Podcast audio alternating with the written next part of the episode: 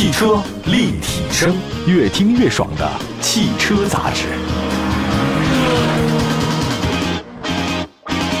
欢迎大家收听，这里是汽车立体声。我们的节目呢，全国两百个城市线上线下各地呢都能听得到。今天跟大家说说魏，这个魏牌的关注度真的挺高的，原因非常的多。首先，长城就是翘楚嘛，那魏呢又是长城的董事长的这个名头啊，所以肯定更重要。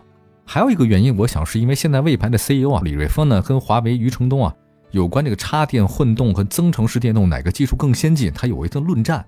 从目前国际知名车企选择来看，选择插电混动的其实更多一些。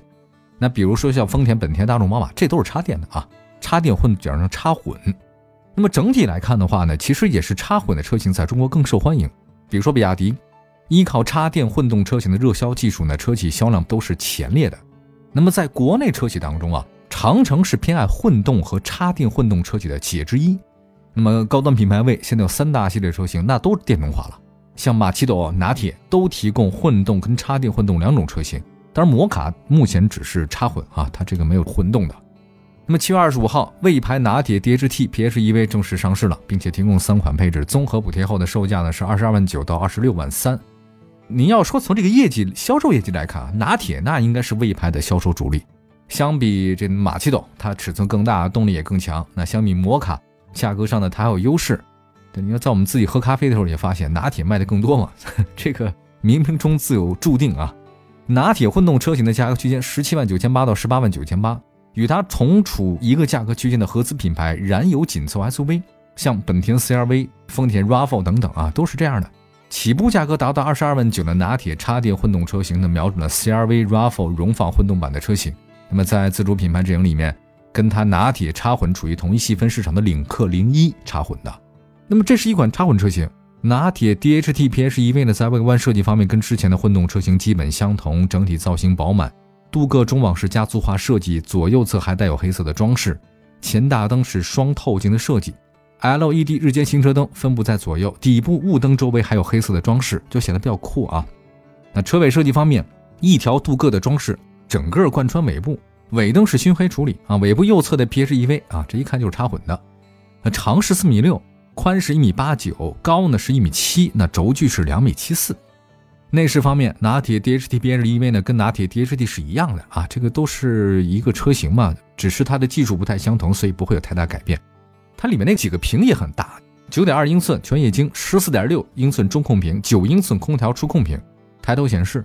它还有一个全新的拟人的形象 IP，据说能够实现二十秒不间断的畅聊聊天儿。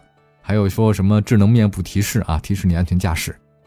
就拿铁 DHT PHEV 特别重视空气质量啊，据说它要造一个母婴级的健康座舱，有什么空气质量自动控制加负离子循环啊，释放负离子。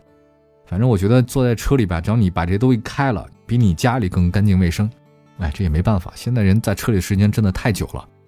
它还可以远程操控，假设你比如说你现在想去开车。你先拿 APP 啊，二十秒远程操控，可以把整车的空气循环起来了。哎，你进去之后就特别的舒服。据说还配一个叫后排生命体征监测系统。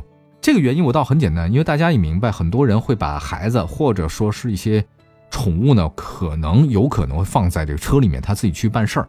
结果因为太阳太晒，结果回来之后发生的这种惨案还不少。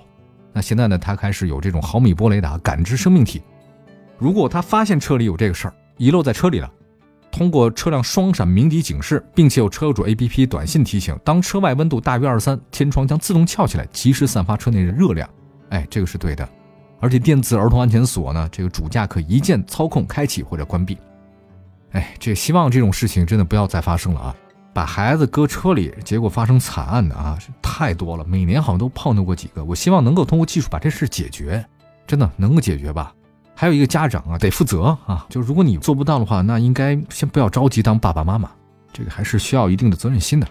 座椅设计方面的话，拿铁 DHT PHEV 基于人体颈椎四大生理弯曲，对照八十九款舒适座椅，提取了五千多个尺寸，利用高科技给你做了这把椅子，七层支持，包含表皮层、复合海绵层、记忆海绵层、发泡层、无纺布的预埋层等等等等啊，有效减压，提供主动的这种调压支撑。还将这个科技皮革搬到汽车上，柔软度超过了行业的整体的舒适水平。另外，拿铁呢 DHT PHEV 搭载长城汽车柠檬智能的 DHT 系统，这个已经在其他长城车上有了，我们说过这事儿，它有 EV 啊，串联并联、能量回收多种模式。比如说你要车速低的时候，那就纯电的 EV；中高速的时候呢，你根据油门开度啊，可以串联给发动机发电没问题。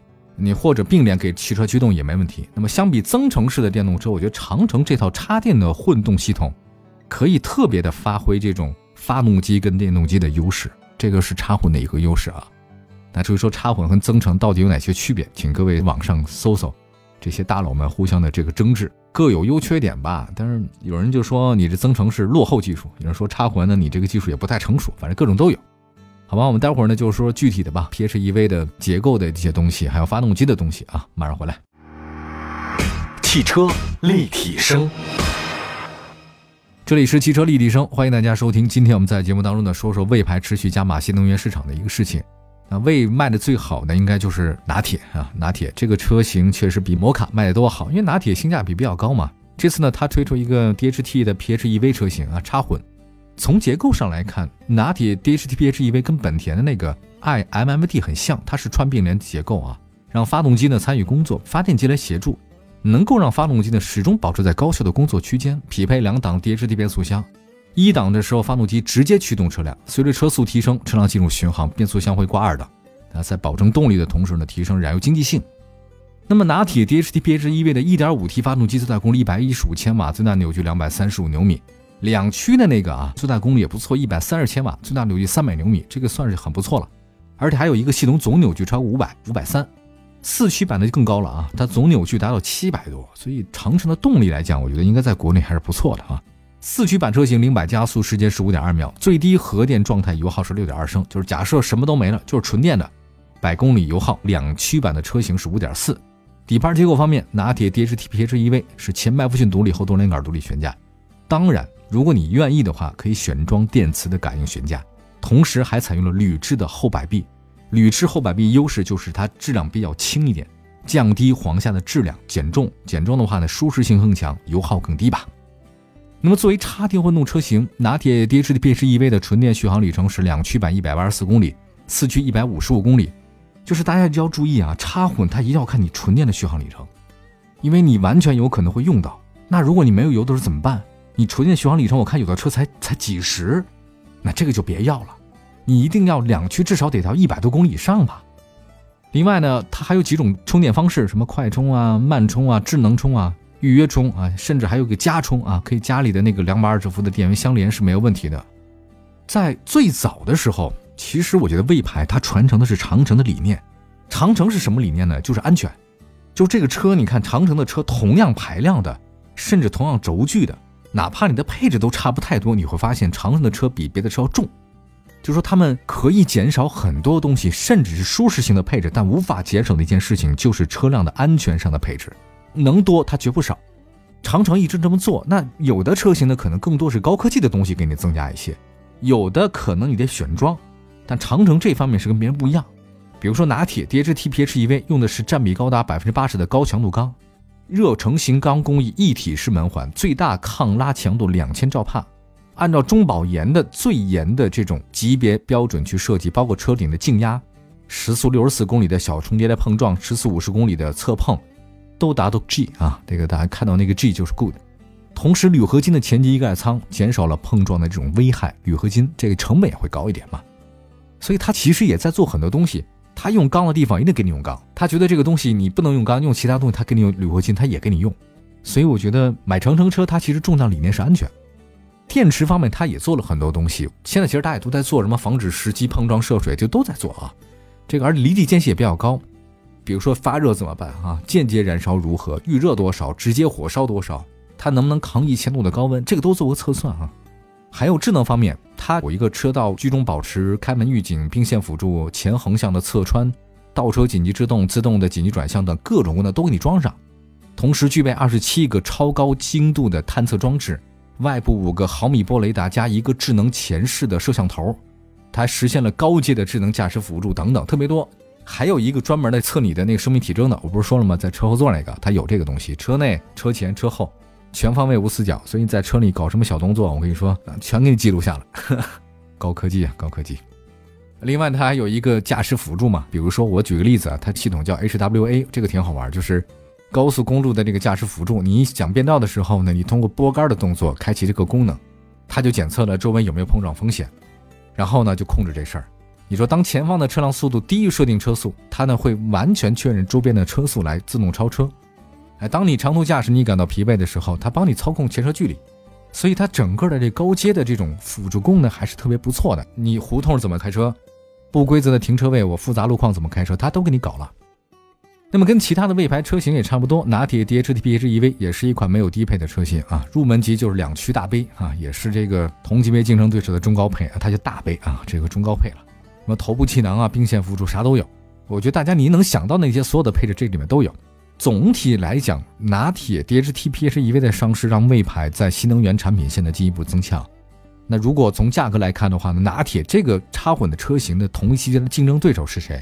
也是混动版的丰田 RAV4 荣放和本田 CR-V，但是你要相比日系的紧凑 SUV，我觉得拿铁 DHT PHEV 在动力性方面更好，在价格配置方面有优势。如果你真的想买个插混的车，对于丰田、本田的其他的一个选择之外，我认为是拿铁还是可以的。现在油耗低、动力强的插混车型是很多人的主动选择，我也个人选择，如果有插混的情况之下，建议各位就不要选增程了，这是我的一个小看法。